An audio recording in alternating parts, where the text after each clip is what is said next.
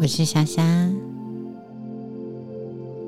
今天要为你说的是新约圣经的马太福音第九章。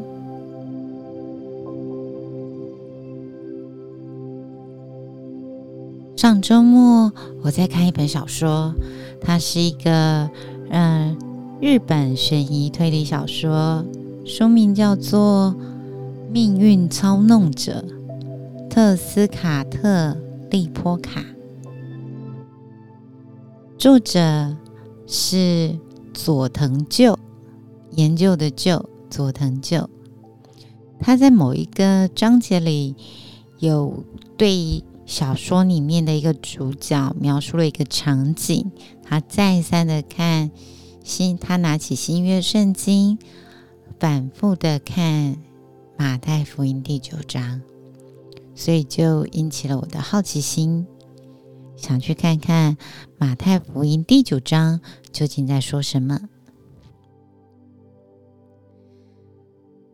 马太福音第九章，耶稣。上了船，渡过海，来到自己的城里。有人用褥子抬着一个摊子到耶稣跟前来。耶稣见他们的信心，就对摊子说：“小子，放心吧，你的罪赦了。”有几个文士心里说：“这个人说请忘的话话了。”耶稣知道他们的心意，就说：“你们为什么心里怀着恶念呢？或说你的罪赦了，或说你起来行走，哪一样容易呢？但要叫你们知道，人子在地上有赦罪的权柄。”就对摊子说：“起来。”拿起你的褥子回家去吧。那人就起来回家去了。众人众人看见都惊奇，就归荣耀与神，因为他将这样的权柄赐给人。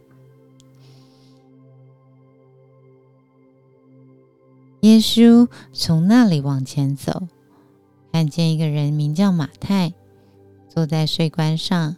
就对他说：“你跟我走，你跟我来。”马太就起来跟从了耶稣。耶稣在屋里坐着的时候，有好些税吏、税收税的税使，而罪人来与耶稣和他的门徒们一同坐着。法利赛人看见。就对耶稣的门徒说：“你们的先生为什么和这些税吏和罪人一同吃饭呢？”耶稣看见，就说：“康健的人用不着医生，有病的人才用得着。”经文上说：“我喜爱怜悯，不喜爱祭祀。”这句话的意思，你们且去揣摩。我来本就不是招义人，而是造罪人。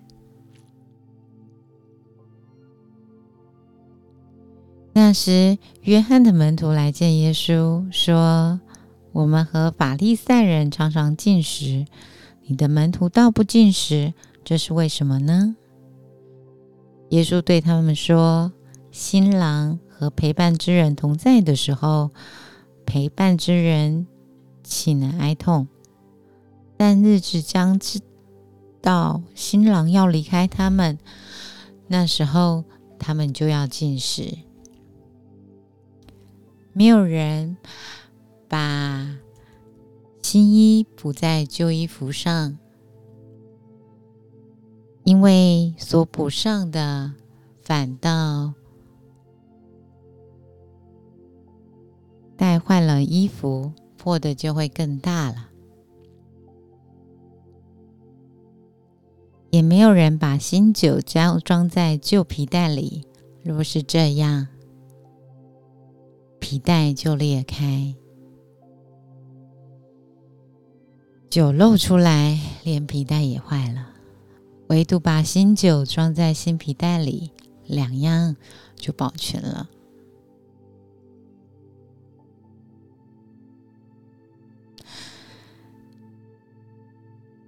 耶稣说这话的时候，有一个管会堂的人来拜他，说：“我的女儿刚才死了。”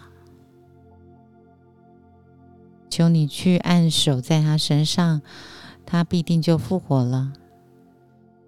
耶稣便起来跟着他去，门徒也跟去了。有一个女人患了十二年的血漏，来到耶稣背后，摸他的衣裳，因为他心里说：“我只摸他的衣裳，就必痊愈。”耶稣转过来看见他，就说。你放心，你的信救了你。从那时候，女人就痊愈了。耶稣到了管会堂的人家里，看见有吹手，又有许多人乱嚷着，就说：“退去吧，这闺女不是死了，是睡着了。”他们就嗤笑他。众人既被撵出，耶稣就进去，拉着闺女的手，闺女便起来了。于是这风声传遍了那地方。耶稣从那里往前走，有两个瞎子跟着他，喊叫着：“大卫的子孙，可怜我们吧！”耶稣进了房子，瞎子来到他跟前。耶稣说：“你们信我能做这事吗？”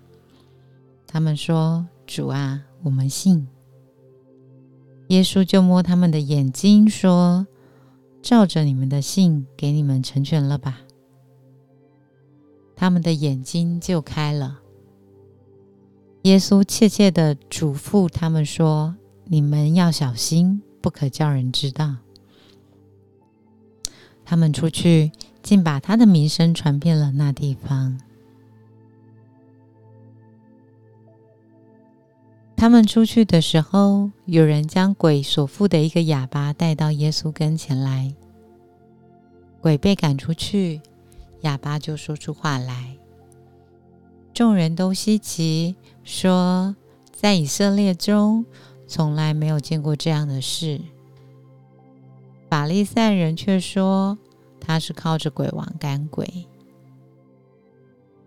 耶稣走遍各乡各城，在会堂里教训人，宣讲天国的福音，又医治各样的病症。他看见许多人，就怜悯他们，因为他们困苦流离，如同羊没有牧人一般。于是对门徒说：“要收的庄稼多，做工的人少，所以你们当求庄稼的主打发工人出去收他的庄稼。”这个是马太福音的第九章的内容。查了查。有一个说法是，马太福音第九章是透过耶稣的行动跟教导，向世人展示了一种基于爱、怜悯和信仰的生活方式，挑战了我们对传统宗教规范和社会标准的理解。我想，那是指那个时候他那个年代的一个社会里，这一章。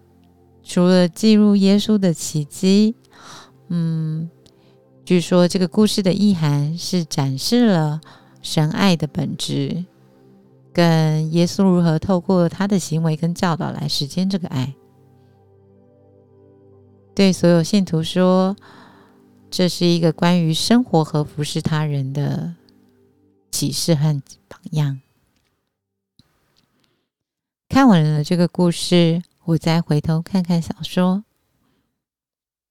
好像有一点点可以体会小说的那个角色重复看着第九章的一个状况。